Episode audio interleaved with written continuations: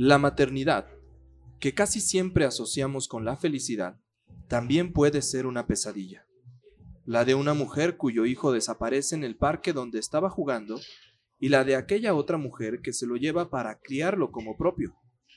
Ubicada en un contexto de profunda precariedad física y emocional, la historia de estas dos mujeres, madres del mismo niño y madres, además, de un mismo vacío, nos confronta con las ideas preconcebidas que tenemos de la intimidad, las violencias familiares o la desigualdad social.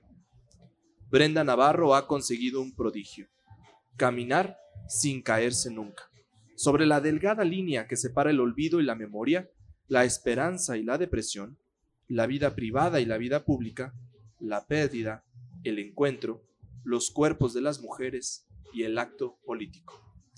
Brenda Navarro nace en la Ciudad de México el 26 de febrero de 1982. Estudió Sociología y Economía en la Universidad Nacional Autónoma de México y posteriormente una maestría en Estudios de Género, Mujeres y Ciudadanía en la Universidad de Barcelona. También realizó un diplomado en Derechos Humanos con especialidad en Acceso a la Justicia por la Universidad Iberoamericana. Es clasificada como una escritora feminista, ha sido redactora, guionista, reportera y editora. Ha colaborado con medios como El País, Pícara Magazine, La Marea, Milenio, Tierra Adentro, entre otros. También ha trabajado en diversas ONG relacionadas con derechos humanos, tales como Artículo 19 Capítulo México y Cátedra UNESCO de Derechos Humanos de la Facultad de Ciencias Políticas de la UNAM. Es tallerista en temas de derechos humanos, mujeres y economía y escritura creativa desde 2010. Es fundadora de Enjambre Literario, un proyecto editorial que estuvo vigente de 2016 a 2020 y que estaba enfocado en publicar obras escritas por mujeres buscando difusión para voces femeninas en Latinoamérica. Es integrante del comité organizador del encuentro Escritoras y Ciudad y Cuidados, que se lleva a cabo en el marco del Día de la Escritora en España y que tiene por objetivo visibilizar el trabajo de mujeres en la literatura y con ello hacer frente a la discriminación.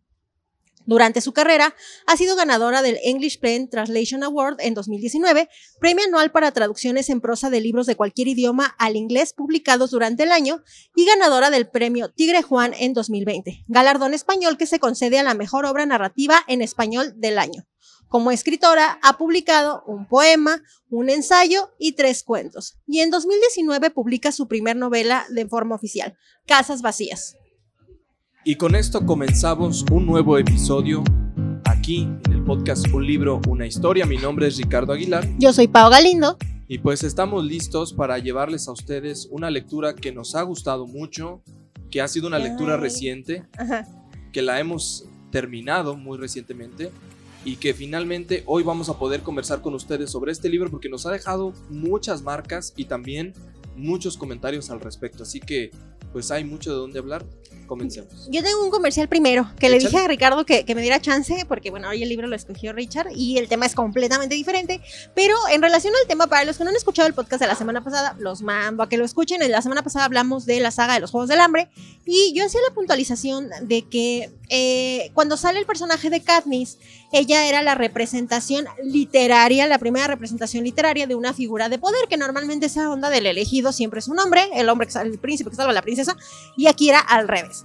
Entonces, eh, y pues que en cuanto a literatura, bueno, Katniss era un personaje literario que, em, que tomaba ese papel. Sin embargo, mm, y justo se me vino el comercial, hablábamos de que en la historia sí hay mujeres, o sea, en la vida real, mujeres reales, que sí han sido muy importantes. Y me acordé de dos recomendaciones, una que qué tonta no hice la semana pasada y una que acabo de descubrir. La primera de ellas es que ya habíamos hablado, también los mando a que vean, digo, escuchen ese episodio, que es el de cuentos de buenas noches para niñas rebeldes, es, hace esa compilación que me parece que ahorita está con el de mujeres migrantes, es eh, que no lo he podido comprar porque pues la economía, la vida está muy cara, ahorita no, no tengo para esas cuestiones, pero sé que ya está disponible. Y acabo de descubrir, y lo descubrí en muchos canales de Booktube, y llegué con, porque ya fui al puesto de periódicos, este, a comprar el primer volumen de la colección Poderosas, que es la Poderosas, la verdadera historia de las mujeres que han hecho historia. Creo que viene súper ad hoc con el tema que hablamos la semana pasada. La va a sacar RBA Editores México, es una editorial mexicana. Yo la verdad, la neta, no la conocía. Se van a vender en puestos de revista y en algunas departamentales grandes como Walmart y Sambors, pero no en toda la República. Entonces ahí sería cuestión de buscarla. Pero en los puestos de, revistas, sí. Aquí en San Luis Hay unos puestos, para los que son de San Luis, hay unos puestos que están al lado de, ¿qué sería? El Palacio Municipal. Palacio Municipal, ajá. Es que Ricardo, gracias a esos dependencias, yo no. al lado hay una calle donde literal hay como 8000 puestos de revistas. Exclusivamente ahí, ahí le encuentran. Digo, es, creo que es muy difícil que se agote porque pues es muy complicado, este, pero yo creo que sí la pueden encontrar. La primera edición cuesta 69 pesos. Posteriormente van a haber unas ediciones de 129 y las últimas van a costar 189. Y son quincenales hasta lo que se sabe al momento. Y son 60 libros que están preciosos. El primero, dentro aquí de la nota que les traigo, el primero es Cleopatra. Las primeras ocho que ya publicaron, este, o siete que son las primeras que ya salieron, es Cleopatra, Lucrecia de Borgia, Juana de Arco, Catalina la Grande, la Reina Victoria y María Antonieta. Vienen muchísimas y por aquí yo le marcaba a, a Ricardo y le señalaba que, por ejemplo, eh, viene María Teresa, bueno, Santa Teresa, y va a venir muchas que de hecho yo la neta muchas no las conozco, este, muchas mujeres que no tengo idea quiénes son, que son este, muy importantes, pero hay unas que la neta no sé en la historia, vea la Malinche es otra de las que dije, ay, mira, esta también lo quiero, y vienen desde el antes de Cristo hasta, hasta después, ¿no? Entonces, a Teresa de Ávila, ya me acordé. Y viene otra Teresa, por eso me acordé. María Teresa I de Austria, Teresa de Ávila, Juana de Castillo, etcétera. Catalina de Medici, vienen mujeres que han hecho importantes, son 60, y creo que vale la pena. Yo le comentaba a Ricardo, porque fui y le digo, mira, a veces más nos gastamos, como él decía, a veces en unos cigarros, en un café, en una comida, pues mejor un libro. Y yo lo pensé mucho porque pues ahorita la economía no está ni para 60 pesos, pero dije, ok, 60 pesos me los puedo permitir en una edición bonita y a ver cómo vamos juntando los de las quincenas. Y el comercial que les quería hacer, porque creo que es una edición, Ricardo ya la vio y le gustó mucho. Sí, está preciosa. La Entonces, véanla, búsquenla, stalkenla en internet, están hermosas y yo creo que vale la pena adquirirlas. Imagínate los 60 libros en tu librero. No, y la verdad es que la edición es realmente tan bonita. Es pasta dura. Y es pasta dura que de veras sí me la imagino en casa en una sección totalmente específica del librero, así, nada más. Aquí están las colecciones que encontramos. Muy, muy valioso, la verdad. No nos están pagando publicidad, cabe aclarar, es por puro gusto. si me pagaran, yo sería muy feliz. RBA México. Mira, que te dé las, que te dé los libros nomás. Ándale, sí, con eso. Con que me lo regalen. Con que te lo regales más que suficiente. Y cada, cada, cada episodio les hablamos. Les hablamos de uno. RBA México, los voy a los voy a etiquetar, ¿eh? Los voy a etiquetar en, en Para que nos escuchen que le estamos haciendo promoción de estos libros que se ven muy buenos. Entonces sí, de hecho sí vi a los booktubers que vi, a las chicas que vi, les mandaron, que son de hecho puras booktubers mujeres, pero en este podcast, aunque aquí apoyamos ese movimiento, yo soy niña, pero ahí vi que a puras mujeres se los mandaron. Y estas chavas salen e hicieron como un book tag y demás, pero este, le regalaron las primeras ocho. No sé si las vas a regalar, ¿verdad? Pero le regalaron las primeras ocho y ellas enseñaron y está precioso. Dije, Ahí está, también te pueden Mira, también te pueden regalar a ti los primeros ocho. Yo estoy dispuesto a comprarlas. No, pues yo también, pero si me lo regalan no me No, no, que te lo regalen a ti. Entonces, bueno. ahí está el comercialazo. Vale la pena, digo, para su biblioteca. Y hablando de mujeres, de la semana pasada quería hacer esa puntualización. Y pues hoy hablamos de una mujer Así es. escritora. Yo no he leído el libro, Ricardo es el que ya lo leí. Y de hecho, Ricardo me dijo, léelo, porque yo le dije que estaba como en un pequeño bloque un día que estaba en insomnio. Les cuento los datos y luego ya Ricardo nos cuenta, porque yo no lo he leído. Estábamos platicando antes de iniciar a Micro que se publica en 2018 por el colectivo Caja Negra. Ella, en una entrevista, y aquí lo traigo, Brenda Navarro, la entrevista en la Ciudad de México, y dice que ella colgó la primer, eh, su primera novela en internet para que quien quisiera pudiera descargarla gratuitamente. En la entrevista ella declara, yo no soy de las personas que saben vender, no quería pasar por el proceso editorial, no, creía que, no quería que alguien ajeno a mí me dijera aquello que estaba mal escrito en mi libro. Pensé que como la intención de escribir un libro es que pues lo lean, yo lo que quería era que lo leyeran, pues ¿por qué no? Entonces ella lo subió. Y un año después, eh, obviamente pues por todo el trabajo que ella venía haciendo, eh, la editorial Sexto Piso, me parece, o Sex Barral, no me acuerdo, ella pasa de ser una tuitera a ser tratada como una escritora. O sea, realmente ella, era, ella hacía mucho movimiento como político. Y pues la editorial pues se dio cuenta de que ahí estaba su libro, les gustó, y tú me, tú me dirás si está bueno o no, la editorial le gustó mucho. Y pues se lo publican en 2019, nada más que a México por esta onda empieza a llegar casi a 2020, pero en teoría sale en 2019. Es una novela de ficción que la sinopsis se me hizo padrísimo, ahorita nos platicas. Vi que está bien chiquito, 164 páginas. Bastante, sí. Yo lo leí en el formato eh, digital. Eh, digital y sí son 164 páginas, efectivamente. Y, eh, y tiene una calificación de 4.28 en Goodreads, lo cual para mí es una muy buena referencia. Y tengo una duda, Richard, con los costos, porque Ah, aquí Eh, tengo el digital o cualquier saber. sí, el digital, lo que pasa es que lo, lo- lo El busqué. digital está carísimo. Carísimo. Ah, esa era mi duda. Lo que pasa es que lo encontré en pasta blanda en Gandhi, en la Sí, librería de siempre, Sí, en 200 pesos, 200 pesos mexicanos. Y si lo buscas en internet, normalmente están 200 pesos mexicanos, es una edición muy sencilla. Pero en dólares sería qué? en dólares serían 10 dólares. 10 dólares. Bueno, menos, es que lo, lo está muy caro. el Entre dólar. 10 10 y dólares, 11. ándale. Este, bueno, son 10 dólares. Pero en cuanto al Kindle o el formato digital, yo encontré que estaba en 249 Sí, pesos. exactamente. Está también en, en Sí, Apple. en, en Apple Books está en 249 pesos. Yo la verdad es que fui a Gandhi a comprarlo en, físico, Ajá. pero se me atravesó otro libro y entonces mejor lo compré porque había, estaba en oferta. Y dije, después lo leo, lo encontré acá y dije, oh Dios, cuesta exactamente lo mismo. Es que se me hizo, nunca me había tocado ver que un libro digital estuviera más caro que uno físico, jamás. Y además, para los que han escuchado el podcast y me conocen, saben que yo no compro libros delgaditos por precios muy altos. Entonces, Exacto. uy, sí me costó mucho duele el codo, sí, sí. adquirirlo, sí. Y yo dije, ¿qué onda? ¿Por qué está más caro? O sea, y de verdad me, me sí generó. Aquí, no sé cómo funciona en el Apple, pero en, en Kindle está el Kindle Unlimited, que Ajá, es el de que con es una suscripción, ¿no? ajá, No, aquí sí tienes que pagar uno por uno. uno por uno. Acá con la membresía te sale gratis, casas vacías. Y yo dije, ok, pero la membresía no sé, hace mucho la tuve y me costaba 99 pesos al mes, luego ya la dejé de tener. Pero con la membresía no, no lo pagas, o sea, tienes acceso gratis. Ok. Y si lo pagas individual, 249, lo cual se me hizo muchísimo. Este, que dije, o sea, no, no entiendo esa diferencia de por qué es impreso es más caro. Yo Ajá. me imagino, digo, más barato. Y por qué digital es más caro si las ediciones digitales, como oye, Sí. requieren menos producción, son más De baratas hecho, en sí, teoría. se supone. Pero bueno, Ahora, lo que sí hay que tomar en cuenta es que el dinero que se obtiene de las ventas digitales es mayor la proporción que se le da al autor que Ah, la, bueno, que la de sí. texto. Entonces, Sí, a claro, mejor ahí claro. es un acuerdo económico oye, entre podría la autora ser. y sexto piso. Sí, podría ser, tienes toda la A razón. lo mejor debe, a lo mejor pensó la autora, mira, voy a, quiero ganar lo mismo de acá, de digital, a que sea textual, total. Sí, sí, sí. No, y aparte, últimamente ella ya tenía el libro, o sea, mucha gente ya lo tuvo gratuitamente Eso antes. te iba a decir.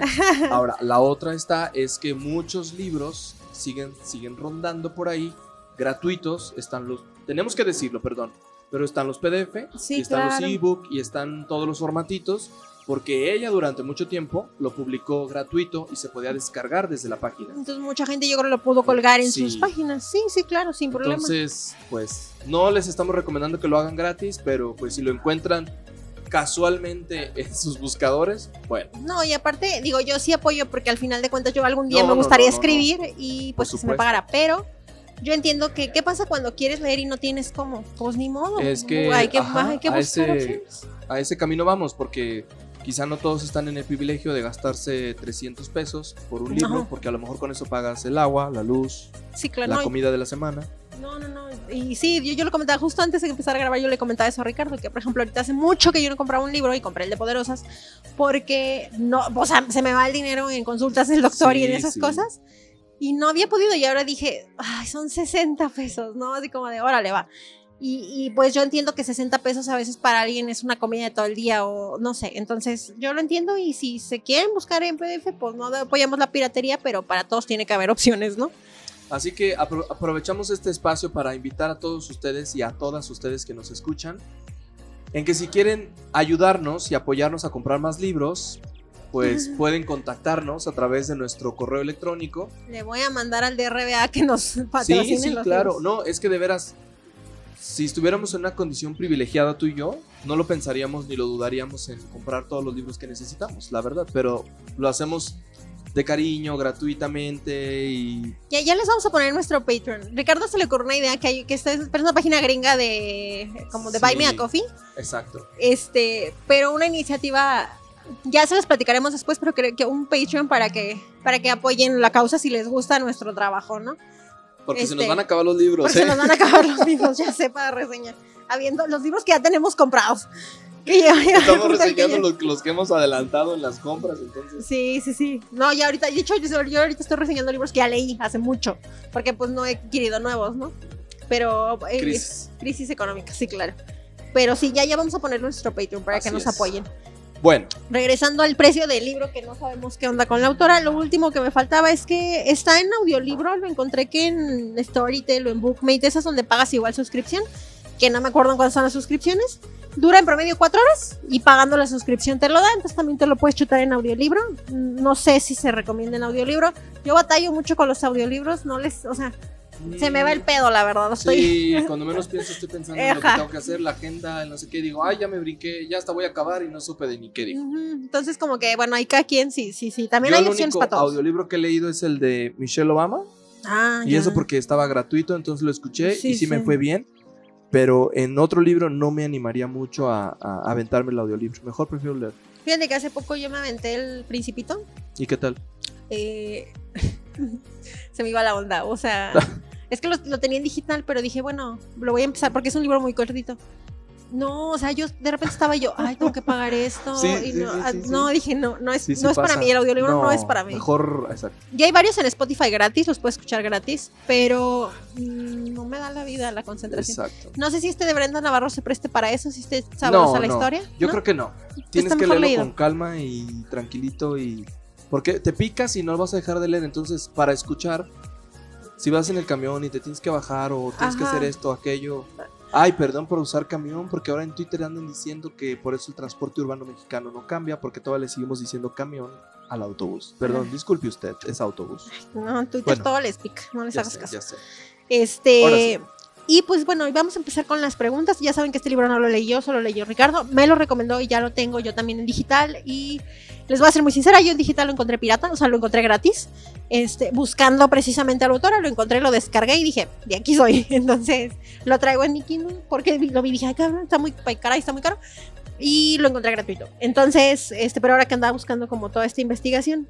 Y encontré que hay muchas páginas, muchísimas páginas lo tienen colgado, por eso me di cuenta. Muchas, sí. Entonces, muchísimas. bueno, eh, pregunta, ¿cómo llegaste o te enteraste del libro? O sea, porque yo no lo conocía ni conocía a Brenda Navarro, ya vi que es su primera novela. ¿Tú cómo supiste de este? Supe de este libro por Goodreads, Goodreads Ah. la, la- la recomendación de otros usuarios.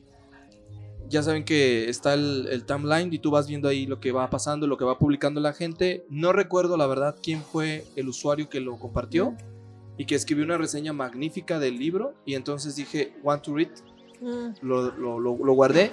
Y como la verdad les voy a decir una cosa para quienes nos están escuchando, yo voy leyendo los libros de acuerdo al puntaje. ah, Entonces lo tengo del más alto al menor, porque me quiero ahorrar las 300 horas de aburrimiento de los que tienen dos estrellas. Y No, prefiero no, más sí. intensidad en los 4.8, 4.7, 4, así. O sea, primero vas agarrando los demás Sí, la calificación. Ah, La ok. verdad, porque no. Ay, pero, pero se te van a acabar las Se recomendaciones. me van a acabar, por eso te digo, bueno. Y el punto de eso fue que lo, lo- era el cuarto, porque yo, la verdad, les voy a ser bien honesto. Voy viendo así de, está libro fulano de tal, sutano, perengano. Voy viendo los costos y digo, no lo puedo comprar, no lo puedo comprar, no lo puedo comprar. Y entonces encuentro este, digo, barato, ok, va, este. Así fue como lo encontré. Luego ya que lo empecé a revisar en las reseñas, dije, tengo que leerlo. Y me lancé a la aventura a leer. Oh, ya, ya, ya. Así fue como lo encontré, en Goodreads. Porque, bueno, Ricardo nos ha traído muy buenas recomendaciones. Él fue el que me mandó a Guadalupe Nettel cuando en su momento. Luego, yo me acuerdo que llegué de un libro que les vamos a hablar más adelante de otra autora colombiana. No les quiero decir el nombre porque es un, es muy, es un librazo que les tenemos Sí, preparado. Pero yo llegué un día con Ricardo y le dije, oye, Ricardo, Ricardo, lo tengo en mi lista. Entonces, está. ajá, y yo, muy bien. Entonces, ya lo leímos los dos. De hecho, hoy llegamos Ay, comentando no. eso. De hecho, antes de empezar este ya hicimos un podcast previo que no se grabó Ajá. sobre el libro que Sobre el vamos otro a libro. reseñar. Pero se los tenemos preparado, yo creo que está padrísimo. Y luego me dijiste, traías a Fernanda Melchor, tengo, yo sé que estamos brincando, pero Ricardo leyó Paradise, me recomendó Paradise, Sí. no me gustó Paradise. No, vi que le pusiste dos estrellas, Eh, pero tiene justificación lo que dices en el En mi reseña. en tu reseña y no lo había entendido, la verdad, tienes toda la razón. Hasta dudé en cambiarle la calificación, ¿eh? Sí, sí, es que... O me Yo dejé llevar por la emoción de temporada de también. huracanes y me sentí halagado por lo que escribió y luego leo tu reseña y dije, ay, güey, Es que, Creo que sí le tengo que cambiar. Sí, yo y lo pensé, dije, le pongo dos, le pongo tres, le pongo dos, le pongo tres. Y dije, se va con dos. Lo analicé así, vi cuánto le había puesto a temporada. Creo que a temporada le puse, en mi caso, cuatro. Y dije, no, pues La mitad. comparándola, dos. eh, Exacto. Dije, nos damos con dos. Y luego Ricardo acaba de leer también otro de Fer. la de- no sé si ya lo acabaste. De aquí no es Miami. Ya lo acabé, está buenísimo, Sí, está. pero porque a mí me encanta la crónica, el relato y los textos periodísticos abusados. Entonces ahí sí le puse cinco estrellas, pero amo esas. Pero de ahí a que sea bueno, mm, hay que leerlo. Es que lo tengo en digital y dije, me gusta, o sea, sí me gusta cómo escribe Fer, pero. Está crudo, está crudo, está, habla del narco, habla de ciertas cosas, Sí, sí, sí, por eso la muerte, que Veracruz, la corrupción. Entonces, a ustedes no les gusta mucho el tema político y les da mucha hueva, eso mejor ni le Váyanse entren. con calma. Sí. Pero ahorita siento que, por ejemplo, has traído muy buenas recomendaciones. Ahora te trajiste a Brenda, tú me presentaste a Brenda, yo no lo he leído. Pero has traído como muchas de ese Sí. estilo, entonces no sé como que, que dónde las estás sacando. Porque luego Pues, yo de repente. Tengo mis lugares secretos, tengo, tengo mis medios. tengo mis medios Porque- y ahí van saliendo. Mis autores son muy diferentes a los que lee Ricardo. Sí, Leemos cosas completamente.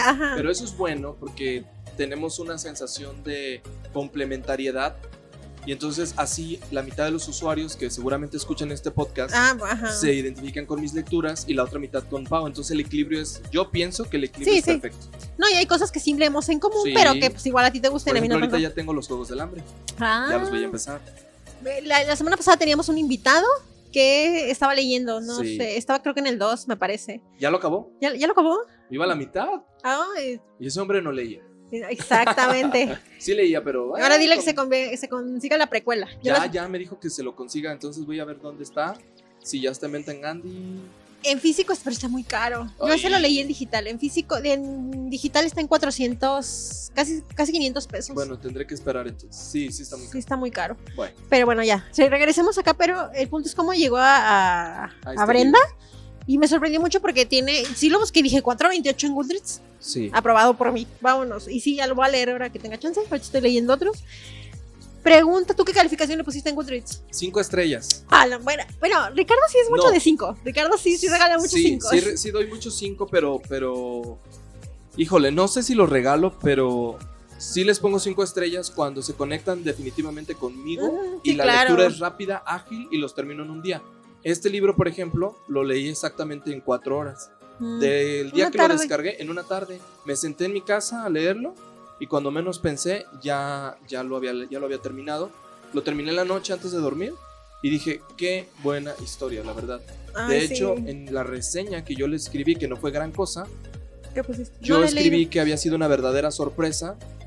Había, había visto varias publicaciones al respecto y pues no se han equivocado con la recomendación porque Casas Vacías narra la vida de dos mujeres que han perdido al mismo hijo, aunque solo una es la auténtica madre.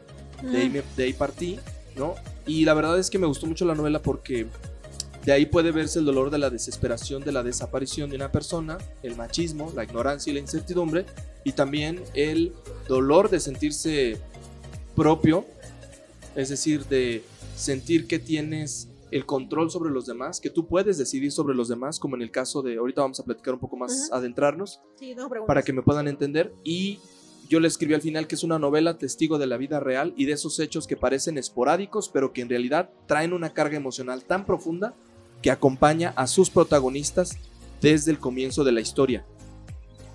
Habla de muchas cosas eh, que la sociedad actual estamos viviendo y también de muchas de las deficiencias psicológicas en las que nos estamos viendo involucrados. Entonces es una novela real, más allá de lo cruel, es una novela más real de lo que podríamos pensar.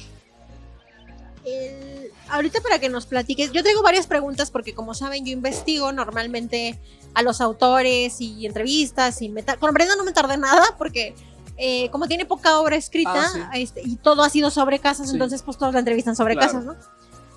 Y encontré muchas cosas muy interesantes que quiero preguntarte, pero uh, primera, este, me da mucha curiosidad porque vi algo que ella contesta sobre por qué se llama Casas Vacías. Ajá. Y yo dije, necesito preguntarle a Ricardo, siempre le pregunto los títulos si tiene relación, pero apunté, si es spoiler, no. Ah, Literal, esa es mi nota en el Kindle, si es spoiler, no. O sea, sí, ¿por qué le Sí, pone...? sí es spoiler. Sí, es spoiler.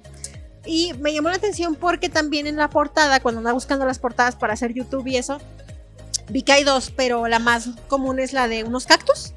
Sí. Y yo dije, ¿por qué unos cactus? O sea, como que yo en mi cabeza siempre les. Porque el de Fernanda, pues ya acuerdo, me acuerdo que parada es la alberca, bla, bla, bla. Y dije, ¿aquí por qué unos cactus? Y dije, porque se llama Casas Vacías. Y lo apunté. Y. Los cactus son porque son el único, la única cactácea que a su alrededor puede crecer más alto que el resto de las demás cactáceas en el desierto mexicano, por supuesto. y que a pesar de que haya inundaciones sobre, sobre suelos sobremojados o incluso árboles depredadores a sus alrededores, ellas generan una coraza tan, tan, tan ruda, como los aguayos también, por ejemplo, en el norte de México. Sí, no, los aguayos son los que son igual, parecidos a los cactus estos largos, Ujú. Pero estos son de la región de Sonora, Sinaloa. Incluso las aves eh, hacen sus nidos en esos espacios en la parte más alta. Los búhos, los tecolotes, las lechuzas, Órale. ahí generan las, las, los, los espacios, pero normalmente antes de evitarse el esfuerzo de hacerle el hueco, buscan si no hay casas vacías, es decir, si no hay nidos vacíos donde ellos puedan empollar sus propios, Oh, sus propios nidos y así Ya, se evita ya. la bronca. Ya con Entonces, la sinopsis y lo que me acabas sí, de decir, creo que tiene ya puedo todo encontrar. el sentido del mundo porque las protagonistas tienden a eso, ¿no? A, a tratar de alguna manera rellenar ese hueco con algo que nos Sí. va contando la historia. ¡Ay, mira qué bonita! Sí, está padre. Está chido. Me, me agrada, me agrada. Contestaba mi pregunta sin spoilers. Muy bien. Ajá. No, le ya mato a estoy Ri- entrenándome para no decir Sí, no, spoilers, mato ya. a Ricardo si me da un spoiler porque no lo he leído. Y si alguien me da spoilers en redes sociales, los bloqueo. Entonces, no, yo no puedo con los spoilers. Advertidos. Este, advertidos están. Sí, no, no. Y no me ha tocado que me spoile nada muy gacho, pero no. Eh, ahora sin que, o sea, es que leí la sinopsis y toda la sinopsis es lo mismo, de que una mamá, la otra mamá, un hijo. ¿Cómo, cómo a mí y a los que no lo, a todos los que nos escuchan, cómo me describiría ese libro? O sea, la historia que no sea la sinopsis, porque la sinopsis está como Sí, muy, sí, está muy, sí. Sí. Les escribiré la historia de la siguiente forma y lo estuve pensando para no equivocarme y no darles spoilers o adelantarles cosas. Me voy a hacer referencia al- a lo que dice al principio en la historia, ¿no? En la reseña, digo, en la sinopsis. Se trata de la historia de dos mujeres, vidas paralelas, una en clase alta, otra en clase baja, una con la necesidad de tener una hija a como de lugar, lo cual me gusta porque dentro de la historia aparecen algunos fragmentos eróticos muy ricos, muy sabrosos, pero al mismo tiempo muy crueles y muy duros. Entonces vas de lo romántico a lo duro. Por el lado de la persona, de la mujer de clase alta, pues te das cuenta de una mujer que ya tiene un hijo, una lo desea y la otra ya lo tiene.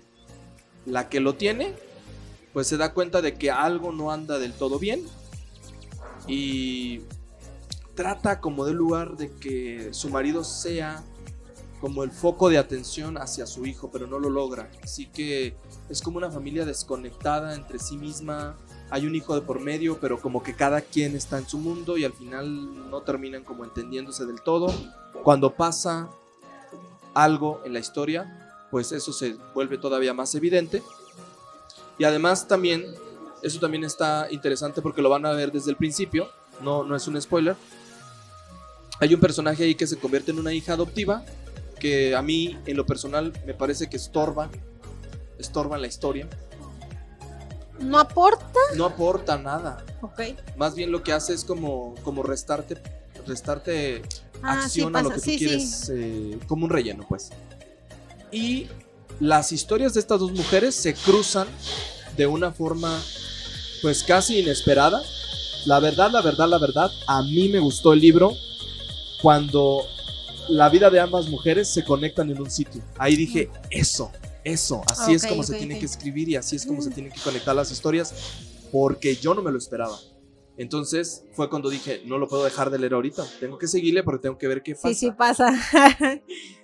Ambas están asediadas, perseguidas, cuidadas, protegidas por dos hombres muy distintos, pero al mismo tiempo parecidos en líneas, en líneas muy sutiles de desprendimiento, de ignorancia, de olvido. Así que la imagen que representa de los hombres en esta historia, la verdad me duele porque creo que es el común y lo lamento decirlo así, pero creo que hay muchos hombres que nos comportamos de esa manera. un paréntesis que ahorita les digo desde que acaba Ricardo, leí muchas entrevistas de ella de por qué escribió muy en pro de la mujer, porque ella decía cómo, cómo, cómo se ve a la mujer en México. Ella dice así como, Ah, yo no sí. sé si en otro país, yo no sé tal, pero esta, perdón, pues la realidad que vivimos las mexicanas. Cierto. Y ella lo quiso retratar así en el libro. Sí, de hecho, ya lo hemos dicho en otros libros, de hecho la frase ya la he usado en otros episodios del podcast. Los hombres aparecemos ahí como personajes, como bultos, como Hay uno muy, muy cabrón, la verdad. Que me cayó muy mal, que lo odié así a, a morir. Y pues prácticamente es, es creo que la, peor pareja que pudo haber tenido una de, una de las dos. Y que la verdad la historia ahí sí se envuelve muy interesante porque no sabes cómo reaccionan. Y la otra también, que sí tengo que decirlo, es cómo aguantan tanto, cómo, cómo aguantar tanto las, los, las y los personajes de la historia, las relaciones tóxicas entre ambos, porque son evidentísimas ambas. Pero hay una más tóxica que la otra. Entonces, al final, el objetivo de la historia está en un hijo, ya lo leímos en la sinopsis. Una lo pierde, la otra lo encuentra, las dos están criando al mismo hijo, pero el punto es qué va a pasar con ese hijo en la historia y ahí es donde está el meollo de la historia y el asunto de la novela. Por eso es que a mí me gustó mucho, pero el final sí tengo que decirles, no me gustó porque me dejó una sensación de vacío, quizá ese fue el objetivo y quizá de ahí el título, pero no lo sé. En la, en la sinopsis hablan de que un. Bueno, eso entendí como. No, no me diga, o sea, si es spoiler, no, no, no sé si lo estoy tomando porque yo no lo he leído, yo lo estoy deduciendo de la, de la sinopsis. Que un niño es robado por una. o desaparecido, o Sí, como. Ajá, o sea, como que una mamá lo a tiene. una de las mujeres Le roban un hijo. le roban un hijo y aparece con la otra de una manera que no les voy a adelantar nada Porque, porque es el spoiler. Pero la sinopsis dice algo así. Sí, Ah, ok, entonces sí entendí bien. lo que quiero que lean con mucho énfasis y mucha atención es cómo ese niño pasa de una casa a la otra. Ahí es donde estuvo la mejor parte, a mi parecer. Cómo conectó las historias. Me gustó. Fíjate que.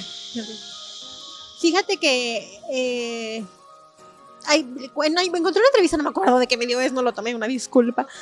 Donde le hacen muchísimas preguntas sobre el libro, pero muchísimas. Ella, Brenda, ya no vive ahorita en México, vive en España, si no me equivoco, en Barcelona. Pero al final de cuentas, ella sigue sintiendo el dolor que actualmente, y ella, esta la entrevista fue de 2020, Sí. el dolor que todo el México está pasando por la desaparición de sus mujeres y como toda esta cuestión. Y ella dice que este libro es una parte de eso. En la entrevista, y luego va seguido una pregunta, ella comentaba que empezó a escribir la novela desde el 2013. Esa idea se le vino desde esa fecha en el cambio del gobierno de Felipe Calderón a Peña Nieto, con la intención de explorar el tema de las desapariciones forzadas, que era para ella una realidad muy persistente en México desde que empezó la guerra contra el narco. Entonces ella dice, yo voy a agarrar este tema de las desapariciones y lo voy a hacer una historia. Y, luego ya le empiezan a hacer más preguntas, pero a mí se me hizo súper curioso.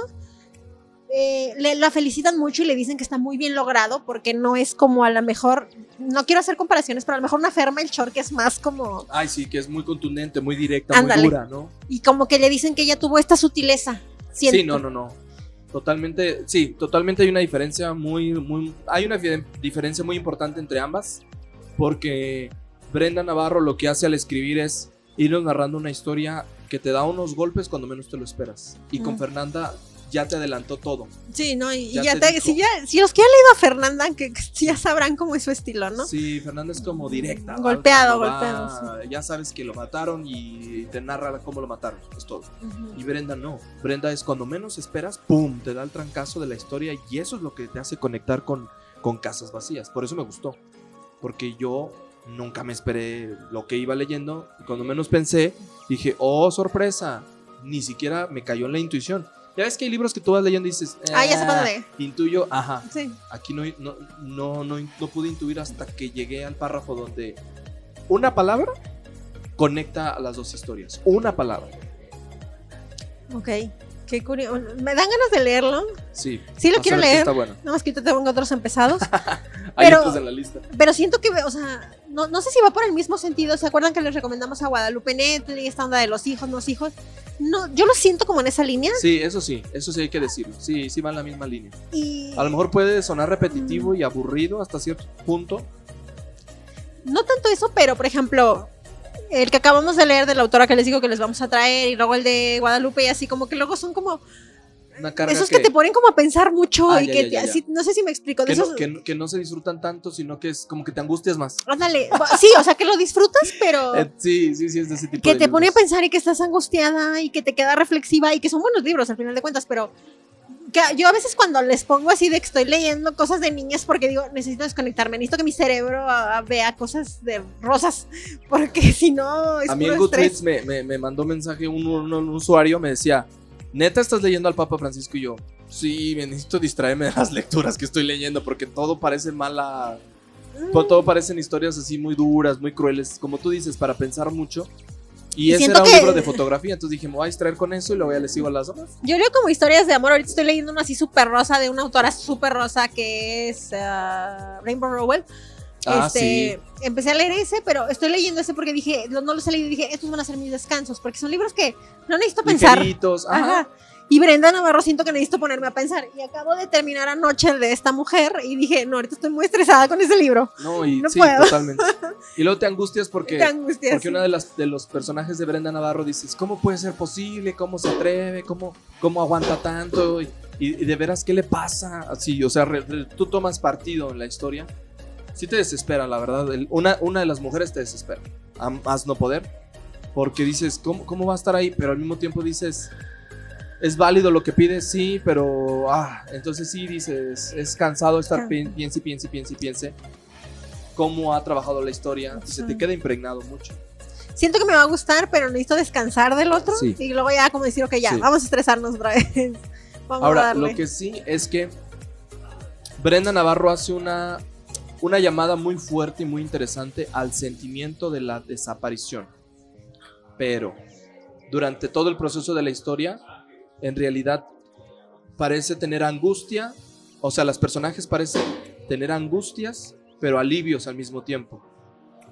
Y eso también es una nueva manera de ver una desaparición, sobre todo con las características del niño, porque ya lo leerán y van a darse cuenta, pues, de que por un lado parece ser muy angustiante no tenerlo, pero las mujeres parecen al mismo tiempo dar, dar atisbos muy pequeñitos de la sensación de que de un alivio porque no está, ¿eh? Eso está muy fuerte en este libro. Ya, ya lo leerán, porque si se los digo, pues les voy a dar no, un no, spoiler. no, no, no. Y no quiero eso, entonces cuando lo lean van a ver de qué hablo y van a decir, claro, claro. Digo que yo no, sin leerlo, yo nada más saqué, igual en entrevista no hacen spoilers y saqué las notas y se ve muy interesante. A mí me gustó, ahorita les voy a leer otras notas que fui encontrando de esa entrevista. En todas las entrevistas dice lo mismo, nomás que esta fue la más completa. De- me gustó mucho cómo lo aborda. Yo no sé si realmente ataca así el tema, ahorita por eso te voy a ir leyendo los fragmentos de la Sí. entrevista y tú me dirás, pero dije, si así lo agarro y neta es el tema, porque ella es como, ya les dije que esta chava es muy identificada como feminista y pro mujer y toda esta onda. Entonces, si neta agarró el tema por ahí, to- tomando el pretexto de la pa- desaparición de un niño, entiendo yo, se me hace súper inteligente y se me hace algo como bien logrado y se me hace así como bravo, Sí. que, que no sé cómo esta onda, no sé. Pregunta, ¿ya has leído Agatha Christie? No la he leído, que la que acabo ver. de agregar en mis libros los siguientes, Ajá. eh, dos libros de ella. Ah, es que, bueno, es que el- la autora, no digo la autora, en la entrevista, ella comenta que tiene referencias a Agatha Christie en su Ah. libro, en la forma en. Pero dije, Agatha Christie es muy misterio, entonces no sé si, o sea, en mi cabeza no, no sé. Ah, pues sí. Y, y que poemas de una. Disculpen ustedes mi ignorancia, una poema que. eh, que se llama Wislava Szymborska, que al parecer es una poetisa feminista, feminista, que no tengo idea quién sea, pero le preguntan y ella dice, sí, tengo referencias a ella, esta poesía. Sí, de hecho las todos los capítulos trae una, una un poema o Ah, ahora veo que son poemas, no sabía ok. que eran poemas. que toma poemas de tal y fragmentos de, un- de una otra escritora que se apellida Jelinek, porque tiene un nombre muy raro, y de Agatha Christie, y que toma el estilo de Agatha Christie. Y yo dije, Agatha Christie es esto de misterio. dije, entonces a lo mejor el libro es misterio. Fíjate que ¿No? quizás sí, porque, porque no, no, no te revela nada. Bueno, pues sí, tiene sentido por lo que decíamos hace un rato, lo- en comparación con Fernanda Melchor. Sí, anda, ah, Brenda lo que hace es no decirte nada hasta ¡pum! De la nada aparece la respuesta. Entonces sí, puede ser que sea más en la onda misterio. Que, que te va dejando desconcertado y, y no te permite desconectarte porque estás a punto, a punto, a punto, a punto de descubrir qué pasa. Y cuando lo descubres hay otra cosa más que no te deja desconectarte. Por eso el libro se va muy rápido. si lo leíste en una tarde, es buen Sí. libro. Cuando te atrapan así, sabes que la historia es light, que te va a llevar de la manita. Porque hay libros No, que... y hay otros que digo tres semanas, un mes, dos meses. Dios mío, no tiene fin esto. Sí, sí hay libros que a mí me tardaron meses que digo, Sí, ¿por qué no puedo? No puedo. Y cuando son cortitos, a mí, por ejemplo, con el de Fer, aunque es corto, me lo Ajá. eché en varias tomas, pero porque no aguantaba como que su escritura. Y decía Yo dudaba en brincarme eso, decir, chin, pero si me lo brinco no voy a, me voy a No perder a el contexto. Bueno, deja, leo como las 30 páginas de groserías y luego ya sigo con la historia. Mm, Sí, sí, es un libro, sí. Y siento que Brenda no tiene un estilo más pulidón. no, no, pulidón. Brenda es más... La vi en una entrevista, la entrevistan en algo en YouTube, no con Ikera. Y me gusta cómo habla. Sí, se nota que es feminista, se le ve así el dejo, pero me gustó, siento que es como muy diferente. No sé, me cayó bien. Yo no la conocía. Me reí de algo en Guadalupe Nettel, estoy leyendo después del invierno. Ajá. Un recurso que no me gustó, cómo lo utilizó Guadalupe Nettel. Brenda Navarro lo usa muy bien, en el tema sexual lo usa muy bien. Porque es franca y es directa y, y utiliza las palabras correctas. Ay, pero Guadalupe Nettel, le leí un, un parrafito, me dio risa. La neta dije, Guadalupe, chafeaste en esto, horrible, porque ¿cómo le vas a llamar a tal cosa por tal nombre? No, no, no, luego se los digo, luego se los digo. Pero de veras que me dio risa Ahorita, cuando una mujer trata de identificarse como un hombre y de- darle un nombre al miembro viril como tal. Ah, no, no. Y, y- y cuando Guadalupe lo nombró así dije, ah, hasta me dio cosa. a mí". ¿No has leído 50 sombras? Ahí te cagas de risa todo el libro. Ay, Es que, no, no lo he leído. digo, no me acuerdo de todo, pero en la traducción en español, que es malísima, por ejemplo, ay, no sé, o sea, no- obviamente no usan esa palabra, pero tiene muchas expresiones porque es muy erótico y en todo momento te están narrando escenas sexuales, pero en todo se refiere así de que al vato casi casi que es de, a ver, chiquita, ven para acá. Y tú dices, güey, no, guácala. Ay, no, no, no. O sea, sí está como. Entonces, no todo el mundo sabe escribir. O sea, no sé cómo decirles. No. Quiero decir entiendo. la palabra, pero no sé porque estamos No, en un no, espacio es- público, en una cafetería, pero no decir váyanse de aquí. Pero ¿quién le llama pilinga? Que- Pues es que en México.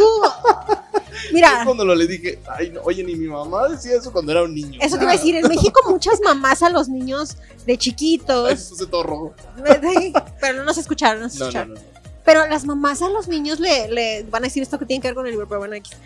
Eh, las mamás como que en México tenemos esa cultura. De hecho, eh, una de las sagas que les voy a traer y se friegan es la de 50 sombras, porque tenemos mucho que abordar de esa, de esa onda sexual.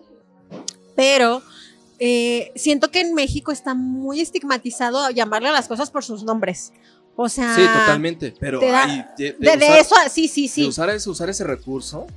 Pero, o sea, la gente, o sea, digo, no va a decir el nombre, pero por ejemplo, si tú dices, pues esto tiene, se llama así, punto, ¿no? O sea, no hay para dónde. Y, y siento que aquí como que les da pena, ni a tu pareja a veces como que, entonces como que es raro y como que Sí, es parte del lenguaje. Y Guadalupe Nettel, pues es mexicana, ¿verdad? Quedamos. Sí, me- hacemos la comparación por, por las tres, ¿no? Eh, que le hemos leído Ferne, recientemente, ajá. Fernanda Melchor, Guadalupe Nettel y Ay, ahora no, bueno, Brenda pero Navarro. Fernanda se la... No. Mira, Brenda, es- digo, Fernanda está en el extremo, Ajá. Guadalupe está en el otro extremo, pero es ella que de la Fernanda es la chava, Guadalupe es la doña y Brenda, y es la del la medio. Y. Brenda lo hace muy bien en el tema tal, por eso lo abordamos, para que tengan un comparativo. Ahora sí ya. Acompáñenos en el chisme porque yo tengo una otra persona que ver. Estaba viendo que Guadalupe tiene un libro de terror. Es que estaba escuchando un. Yo me la paso escuchando Bookstagram, de ahí saco todas mis recomendaciones. Yo diario escucho mínimo 20 reseñas de libros, diario, no, no es broma.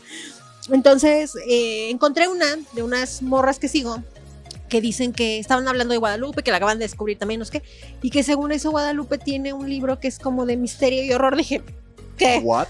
Y como que a mí ya no se me hace de eso y dije, le voy a preguntar a Richard porque Richard ahorita la sé, anda no leyendo. Voy a, voy a buscar. a ver. Así de que duda. No, y me dio esa duda.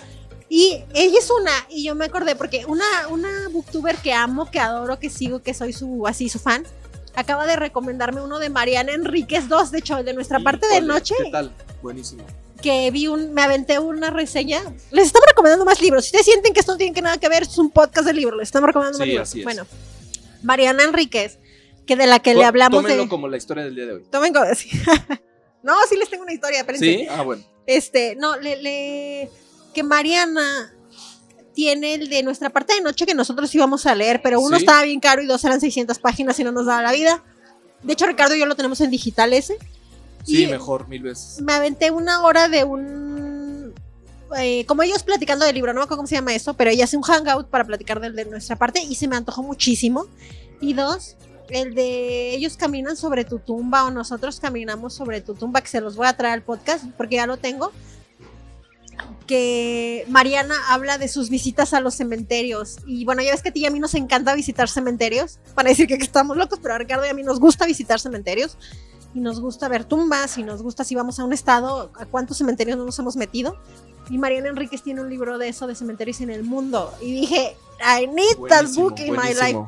Entonces, este, y me acordé de Es que en realidad son bonitos los históricos.